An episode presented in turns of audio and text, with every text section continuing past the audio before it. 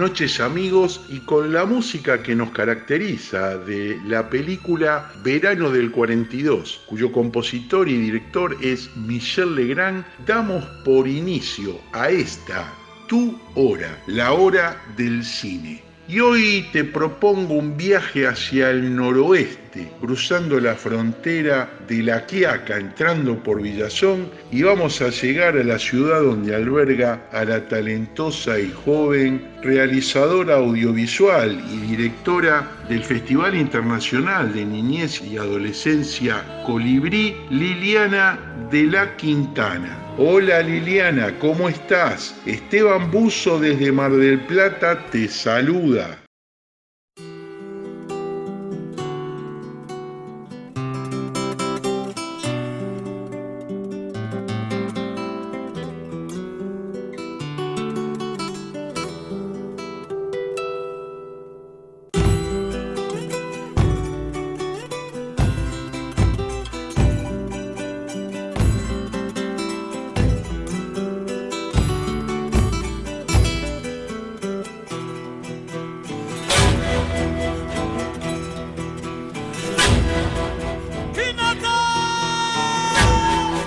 Alegría eh, poder escucharte y poder compartir este momento, Esteban. Muchas gracias por este espacio.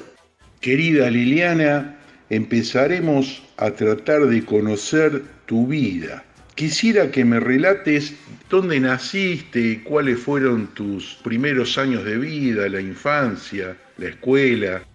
No, yo nací en la ciudad de Sucre, eh, capital oficial de Bolivia, donde se dio el primer grito libertario de América, una ciudad colonial con muchísima historia. Y luego, pues por eh, decisión familiar, vine hasta La Paz, donde vivo pues todo este tiempo. Bueno, a veces me considero eso, una paseña nacida en Sucre, porque bueno, desde los cuatro años que permanezco allí.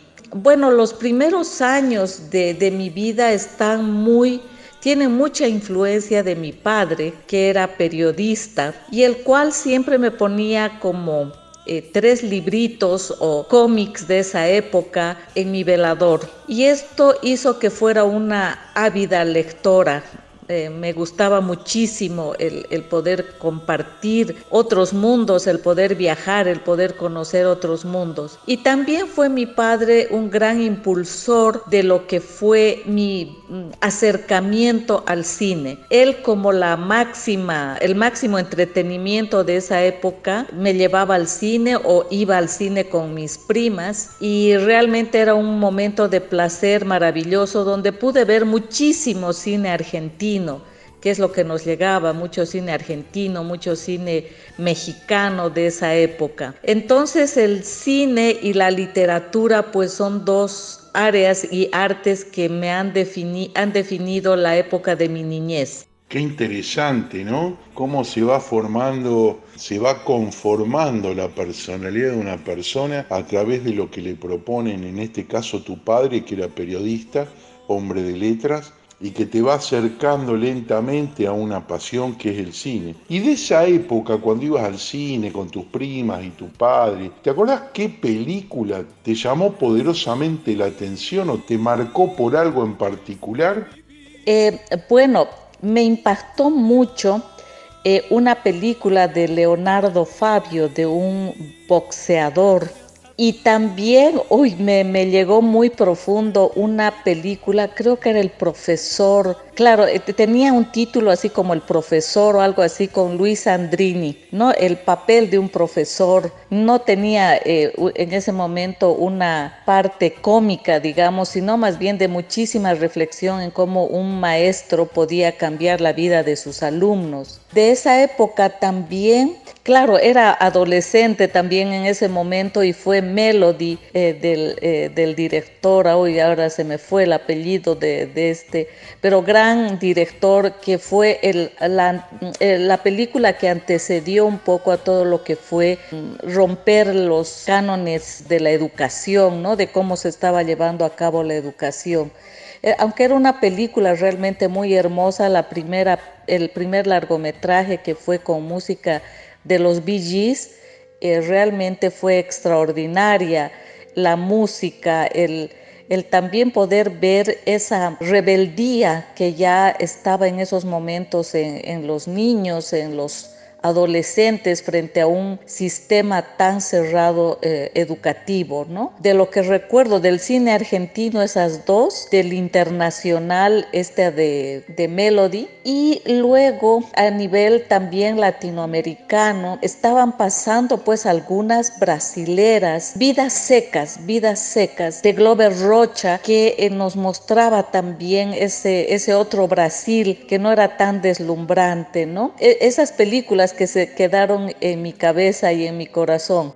Leonardo Fabio, uno de los mejores directores argentinos que tuvimos, junto con Martínez Suárez y, un montón, ¿no? La película que viste que te impactó es Gatica el Mono, eh, que fue justamente el relato de la historia del mono Gatica, que fue un boxeador, no sé si llegó a campeón mundial, creo que sí, o estuvo a punto, pero fue campeón argentino de box muy peronista, o sea, también marca una época política de, nuestro país. Y a la otra que te referí con Luis Sandrini, un gran comediante, es el profesor hippie, creo, si mal no recuerdo. Y Melody, obviamente, es todo aquello eh, que conocemos, ¿no? Música de Villis, una muy linda historia. Bueno, te fuiste formando, eras pequeñita seguramente, ¿Y todavía vivías en Sucre o la secundaria la hiciste en La Paz? Primaria y secundaria ya hice en La Paz. Eh, estuve en La Paz desde los cinco años. Entonces, es como te decía, me siento también muy paseña, ¿no? Por, por esa situación. Bueno, y terminaste la primaria y arrancaste la secundaria. ¿Y ahí qué anécdota tenés de la secundaria?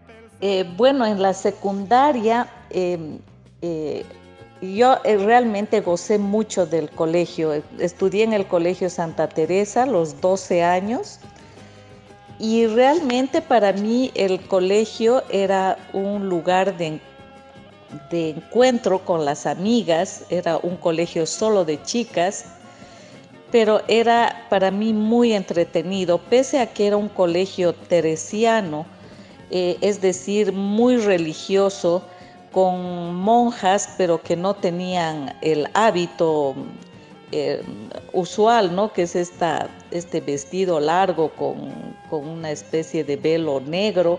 No, ellas eh, eran civiles, normales, pero estaban totalmente consagradas, digamos, a su labor educativa y por lo tanto no se casaban y nos impusieron una fuerte, fuerte influencia religiosa. Eh, ellas prácticamente venían pues de una eh, realidad em, eh, muy difícil después de la guerra civil española, de este enfrentamiento entre los republicanos y, y, los, en ese momento pues los fascistas, ¿no? Entonces, em, también, eh, obviamente, en mi casa había otra realidad. Eh, en mi casa había una militancia también política de izquierda muy fuerte y obviamente yo vivía entre esos dos mundos de, gozar del colegio, pero tener una, una formación muy rígida en religión y por otra parte en mi casa se vivía un ambiente absolutamente de militancia de izquierda. Y, ese, y mi adolescencia fue realmente muy, ah, yo la llamaría vacía, porque estábamos viviendo la dictadura de Banzer, que fue la dictadura más fuerte, en, una de las más terribles también en América Latina es paralelo, es parte del plan Cóndor, Banzer junto con Pinochet, Vilela y todos ellos, ¿no? Entonces es el momento del despertar también a esta, a esta otra realidad de mi país y conocer eh, de primera mano los abusos, las, eh, la prisión que sufrían eh, familiares em, cercanos o, o eh, amigos de la familia. Entonces esto a mí me, me, llevó a repensar todo, ¿no? y creo que en eso, mm, eh, el último año, cuando ya salía bachiller, tenía como el panorama muy amplio de tener estas dos corrientes y poder eh, ser muy crítica con el momento histórico que se vivía. ¿no? Eh, eh, para mí fue, aparte de gozar de, la, de las amigas y, bueno, empezar con los primeros amores también, lo otro fue una definición en qué lado del, del río podía estar yo y qué es lo que me gustaba, qué es lo que me apasionaba también de ver esta Bolivia de tanta riqueza cultural, ¿no? En, mi, casa siempre se valoró mucho eh, la riqueza cultural boliviana a través de la danza, de, de la música, de la gastronomía y todo ello. Entonces también ese acercamiento a la realidad de los pueblos indígenas estaba presente en mi casa y de manera contundente. Entonces creo que mi, adolescencia y, los inicios eh, de, esa primera, de esos primeros pasos fueron así políticamente ya mm, eh, definidos, yo diría, y el amor a Bolivia, el inmenso amor a Bolivia. Y ahí en el secundario que estás relatando, ¿cómo fue que, fue sucediendo, digamos, esta inclinación eh, por el audiovisual? ¿Qué, ¿Qué, era lo que querías registrar? Y además te compadezco, ¿no? Porque vivir en una familia con tendencia de izquierda y estar en, una, en la escuela con gente derecha, bueno, calculo que el resultado fue, ganó tu familia 1 a 0, ¿no? Eh, sí, evidentemente, aunque el, conflicto eh, no eh, superé, yo creo, el conflicto, ¿no? Porque sentía que no valía la pena pelearme en el colegio, aunque ya sabían de esta situación las profesoras al escuchar las opiniones eh, de ese momento que se estaba viviendo. Pero también es una etapa de un dolor muy grande porque fallece mi papá. Eh, cuando yo tenía 13 años, es, es el, un poco el que guía estos, estos pasos en la, en la parte de acercarme al periodismo, ¿no? Entonces yo tenía como muy claro desde el momento en el que él se muere, que yo voy a hacer periodismo y yo quiero contar historias y yo quiero eh, hablar de, esta situación. Entonces, eh, em, también creo que eh, esta tragedia que me ocurre, porque bueno, soy hija única y quedamos mi madre y yo en ese momento como muy, muy dolidas y con un fuerte vacío en, nuestro, en nuestras vidas, ¿no? Eh, pero también para mí sirvió en... No, yo esto que, que, te hablo ya es una reflexión posterior, ¿no? Porque ese momento no podía más que sentir dolor, pero al mismo tiempo creo que eh, fue ese impulso absoluto de tomar el periodismo como, como una herramienta, como un camino de vida.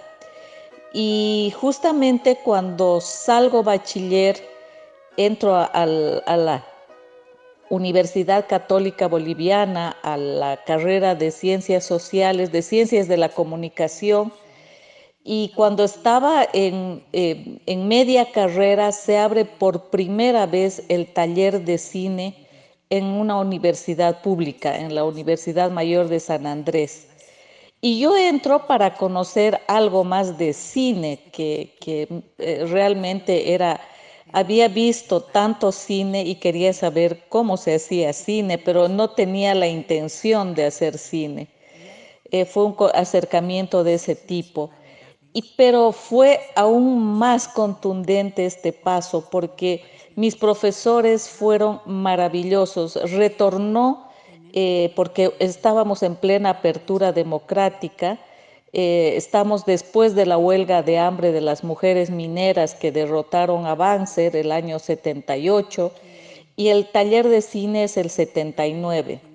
Entonces, em, ahí pues se me abre el mundo, se me abren los ojos, se me abre el corazón y digo, realmente esto es lo que quiero hacer, ¿no?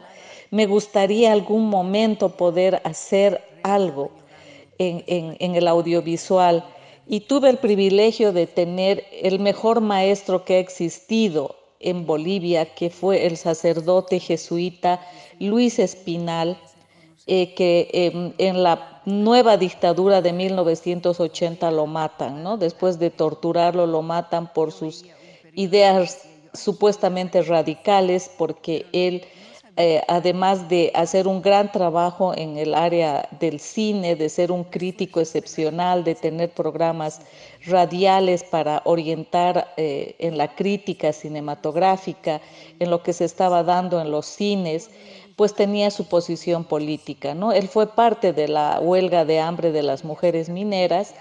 Y este profesor maravilloso me toca de maestro de cine, o sea que imagínate, es así eh, la estrella luminosa que, que, la tengo hasta ahora, porque él nos hace unas preguntas contundentes. Nos dice que si creemos que una cámara pequeña de cine, porque en ese momento solamente teníamos una Super 8, que una cámara tan sencilla y tan chiquita podía ser un, una, gran, una gran arma. Y, y dependía dónde poníamos la cámara, qué íbamos a filmar ¿Por qué íbamos a filmar eso? ¿Para quién? ¿Cuál era el motivo principal para tomar una cámara y, empezar a filmar? Pues esas preguntas básicas sirvieron para iniciar toda mi carrera en el área audiovisual. Qué hermoso tu relato y evidentemente me deja una conclusión, ¿no? Que de alguna manera quisiste continuar el legado de tu padre, digamos, eh, hombre de letras y periodismo, y que bueno, el audiovisual está muy relacionado con esto. Y te topaste con este gran sacerdote que te dio un poco el empujoncito y las preguntas que tenías que resolver. ¿Y cómo fue así? Ya me relataste que llegaste al audiovisual y qué pasó en la carrera, qué fue lo que más te llamó la atención. Eh, bueno, em, también comentarte que eh, parte del grupo de profesores eh, lo conformaba Jorge Sanginés y logramos ver por primera vez sus películas dentro del taller de cine. Por primera vez veíamos las películas de nuestro mejor director que también volvió del exilio. Entonces tuvimos mucho, mucha difusión, eh, exhibieron películas maravillosas de Latinoamérica. Vi por primera vez eh, la, eh, la, batalla de Patricio Guzmán de Chile sobre el golpe de Estado. Eh, vimos eh, cine africano, eh, cine asiático, que, pues realmente es tan difícil que llegue a nuestros países, ¿no? Yo creo que fue aprender cine viendo cine, un buen cine, ¿no? Eso fue muy importante para, para nosotros. Y también en la parte práctica, cuando ya teníamos que empezar hacer nuestros, nuestras primeras tomas, se puede decir, pues pensábamos en eso. Teníamos también dentro del plantel a Oscar Soria, que es el primer guionista boliviano, un gran, gran ser humano igual. Entonces, ¿qué te puedo decir? Que estaba bendecida por una suerte de maestros en guion, en teoría de la comunicación con Espinal, en dirección de cine con eh, Jorge Sanginés. Entonces, claro, todo eso nos condujo a plantear nuestra primera película eh, que se llamó Aguatiris y fue sobre eh, los niños que trabajan en los cementerios. es un momento también de una pobreza extrema en Bolivia, se dan casos muy terribles en las laderas de las ciudades. Entonces son estos niños que bajan al cementerio principal para limpiar los vidrios, para em, ayudar a traer agua, eh, para prestarte una escalera si tienes ahí un, nicho, un sepulcro muy alto. y eh, nos acercamos a este grupo de niños para hacer, esa fue mi primera película eh, de, con los eh, otros alumnos y donde también conocí al que ahora es mi esposo, Alfredo Bando, con el cual empezamos haciendo la primera película de nuestras vidas y también sin saber que eh, íbamos a ser pues eh, pareja años después. Entonces es una feliz unión de, cine y, y vida también. Me encanta el relato todo se va uniendo como un gran rompecabezas y va transcurriendo la vida de Liliana, ¿verdad? Liliana, y de esa película que estuviste haciendo, que se trata de, que fue la primera, de acuerdo a lo que vos relatás, primero, ¿qué puesto estuviste en el audiovisual? ¿En qué, en qué estabas trabajando en el audiovisual? Y después, ¿qué fue lo que te llamó la atención para poder hacer esa película de esos niños? Bueno, un poco por mi vocación periodística, eh, me apunté al grupo de investigación y luego a realizar el guion. Claro, estuvimos un tiempo eh, preguntando a los niños, conviviendo con ellos, cuáles eran sus juegos, qué pasaba en sus casas y a partir de ello construir el guion. Lo hicimos con dos compañeros más, pero también fue una producción y una filmación con una participación colectiva. Eh, tuvimos la oportunidad, tuve la oportunidad de hacer por primera vez cámara, ¿no? Y eso realmente es eh, un momento muy mágico, el poder agarrar una cámara y poder retratar una realidad, aunque era una realidad durísima, ¿no? Ya conociendo a los niños y cómo era su vida y por qué estaban ellos ahí eh, trabajando y llevando un poquito de dinero a sus casas, porque claro, lo que se les pagaba eran unas moneditas nada más, ¿no? Entonces, eh, pero esa era la forma de contribuir. Pero eran niños que también tenían sus momentos de, de compartir y te diría de alegría, ¿no? Porque tenemos escenas en que los niños después de hacer su trabajo de limpiar y de en los momentos libres juegan fútbol ahí en medio de un pequeño jardincito eh, donde están las tumbas, ¿no? Eh, entonces, también ver que a pesar de, de, la pobreza material, es posible también que los niños encuentren este espacio de compartir y de cierta alegría, ¿no? Porque se ponían recontentos cuando metían los goles, pero además la construcción de su pelota, no era una pelota de, goma como, como la usualmente juegan los niños. Esta pelota la construían ellos a partir de pedazos de, tela, de, papeles que envolvían y, y, ellos construían su pelota, ¿no? Entonces creo que para mí especialmente fue una lección de vida, ¿no? Una lección de vida impresionante de niños desde los cinco años, el más pequeñito, eh, y tenían siete, nueve, el mayor yo creo que tenía once. Entonces todos ellos eh, yendo al cementerio para trabajar y contribuir a su familia, aunque sea con esas monedas y al mismo tiempo encontrar a los amigos y poder compartir eh, un, un partido de fútbol, ¿no? Y ya que conviviste con ellos, seguramente lo habrás tocado y me gustaría saber cuál era la opinión. ¿Qué opinaban ellos de la muerte? Porque en realidad el cementerio, si bien obviamente hay gente que los va a visitar a los difuntos, pero había algunos momentos que se quedarían solos en alguna parte del trabajo. ¿Qué significado le daban a la muerte ellos, además de ganarse el sustento? Bueno, en el mundo andino, que es su mundo y es el nuestro también, eh, la muerte no llega a ser algo tan trágico de un de una finalización de algo contundente, ¿no? Es un mundo cíclico, es un mundo en el que eh, también vienen los muertos a visitarnos, ¿no? Por ejemplo, la fiesta de, Todos Santos en noviembre aquí en Bolivia y la parte andina, recalco, todavía sigue siendo, está muy vigente eh, el esperar a tus muertos. En mi casa nosotros siempre ponemos un altar, eh, donde se ponen las fotos, eh, donde está por supuesto mi papá, están mis suegros, está mi cuñado, eh, es decir, los últimos, los, desde un poco los más antiguos, mis abuelos también están y les ponemos flores, les ponemos velas y les ponemos comida y mejor la comida que les gustaba, ¿no? les ponemos un vasito de agua para que su transitar también hacia la luz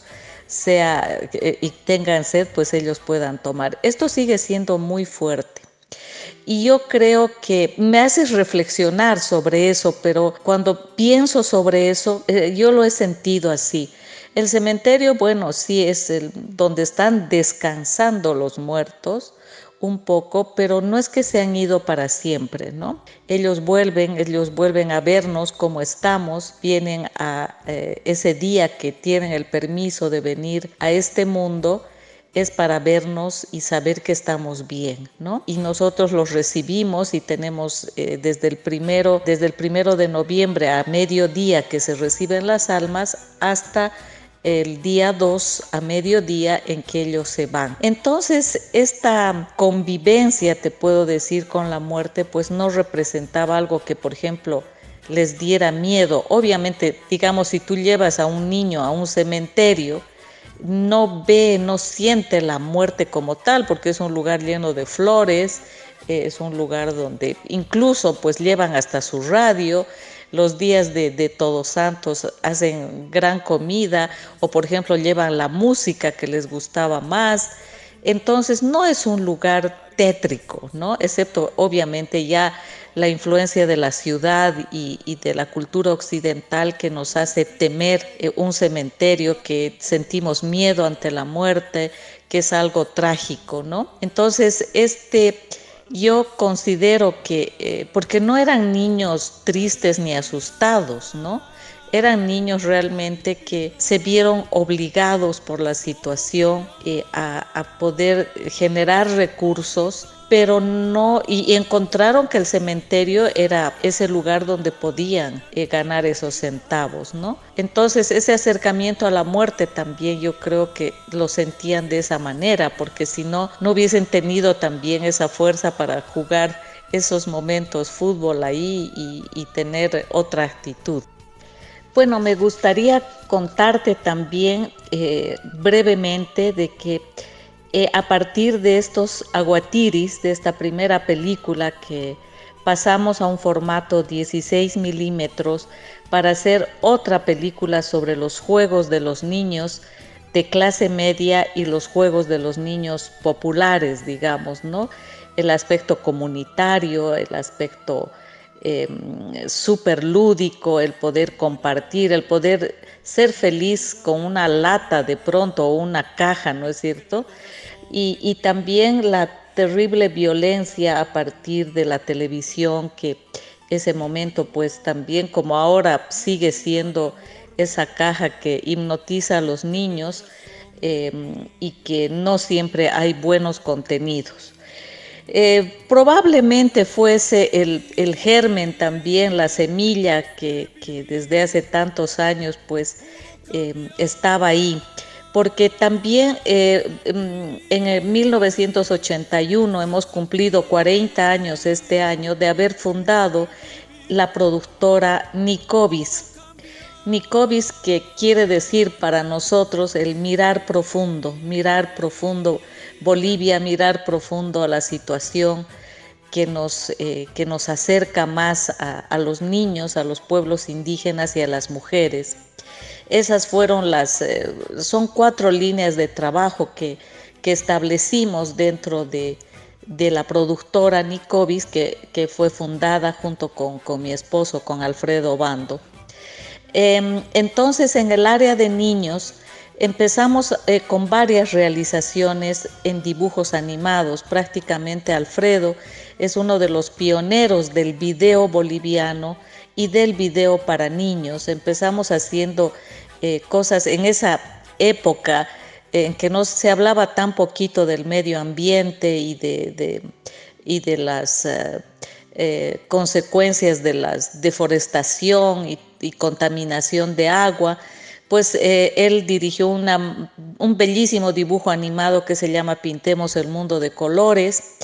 Eh, luego impulsamos como productora también junto a otras instituciones que trabajan con niños, el Parlamento de Niños que tuvo una gran historia en Bolivia porque fueron niños parlamentarios que eh, sus propuestas subieron a rango de ley, ¿no? como el hecho de tener eh, el libre acceso a un DNI, a un carnet de identidad.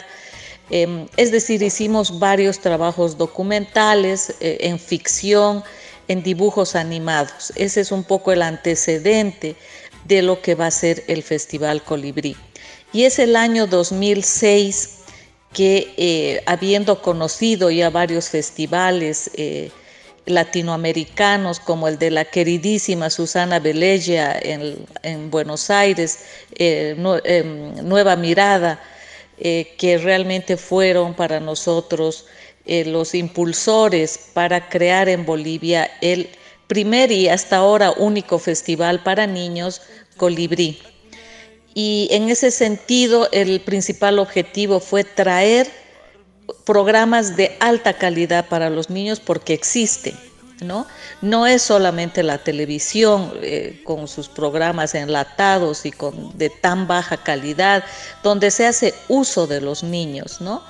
Eh, se ha repetido muchísimo en Latinoamérica el modelo de Shusha, una linda chica que estaba más atractiva para los padres que para los propios niños y donde se hacía uso de ellos, es decir, iban y los niños eran el relleno.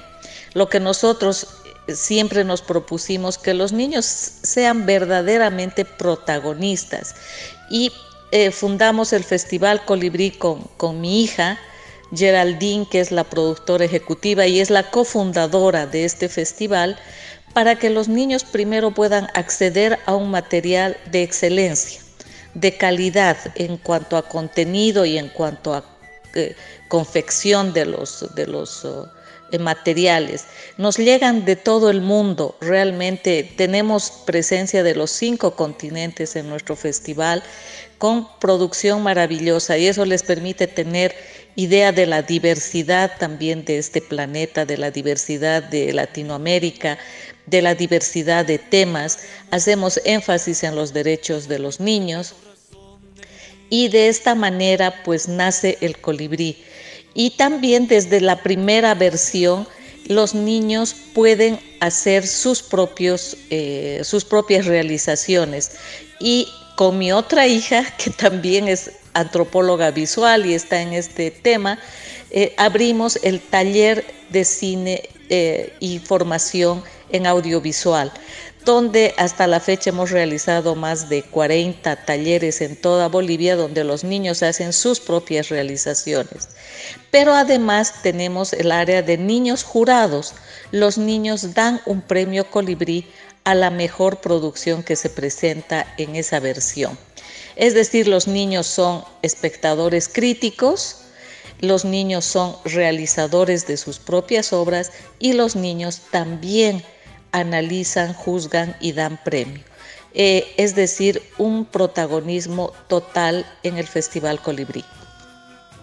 Hermoso lo que contaste y a pesar de que no lo creas, yo tampoco, se nos ha acabado el tiempo del reportaje, ya pasaron más de 30 minutos. Así que te quiero agradecer profundamente todo el tiempo y todo el relato que estuviste haciendo, que fue para mí fantástico, fue descubrir un mundo nuevo y distinto. Te hago la última pregunta, bien, bien chiquita, si me la podés contestar. ¿Por qué Colibrí el festival está escrito con K. Muchas gracias a ti Esteban por abrir estos espacios y poder compartir y, y, sentirnos más hermanos. Eso me encanta, muchas gracias. Y bueno, colibrí porque es esta ave pequeñita, eh, mítica, parte de los mitos bolivianos y latinoamericanos es la que nos anuncia la primavera, es la que nos anuncia una nueva estación. Es esta ave que queremos que sea siempre una guía, como, como lo es Espinal, como lo es San Ginés, como eh, constituyen los niños y las niñas con esa alma tan pura, tan maravillosa y con esa energía. Eso es colibrí para nosotros. Muchísimas gracias. Mis queridos oyentes, y como siempre digo, todo en la vida termina, le agradecemos a Liliana de la Quintana nos haya permitido entrar a su mundo y poderlo haber descrito de la manera que lo hizo, que fue maravillosa. Así que esto ha sido todo por hoy, nos vemos la próxima semana, seguramente con una sorpresa parecida a esta. Gracias.